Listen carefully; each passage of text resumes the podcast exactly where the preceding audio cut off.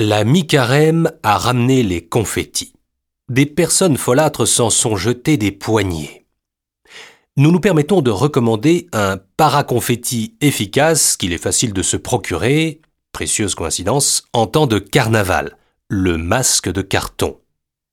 Il est d'autant plus remarquable qu'il existe, sans utilité apparente ou reconnue. Il n'a existé depuis les masques antiques et les faux visages du Moyen Âge que dans l'espoir que les confettis seraient inventés un jour. Bernardin de Saint-Pierre aurait pu modifier ainsi l'une de ses définitions. Si le melon s'obstine à avoir des tranches, il finira par se faire manger en famille. De même, nul doute que le scaphandre, dont nous nous trouvons bien personnellement pour affronter les exubérances populaires, ne rencontre enfin aujourd'hui seulement la fin à quoi il était destiné, protéger nos yeux, notre œsophage et nos voies respiratoires contre les rondelles de papier. L'analogie indique, de même que le masque a précédé les confettis, qu'il est plausible et même probable que le scaphandre a été inventé, sinon avant l'eau, en tout cas loin de la mer.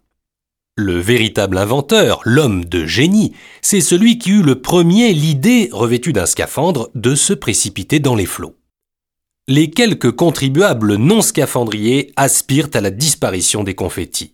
La AT est au pouvoir de l'Église. Que n'interdit-elle aux fidèles de s'exposer à avaler, au milieu du carême, ces bouts de papier gras de la sueur du peuple?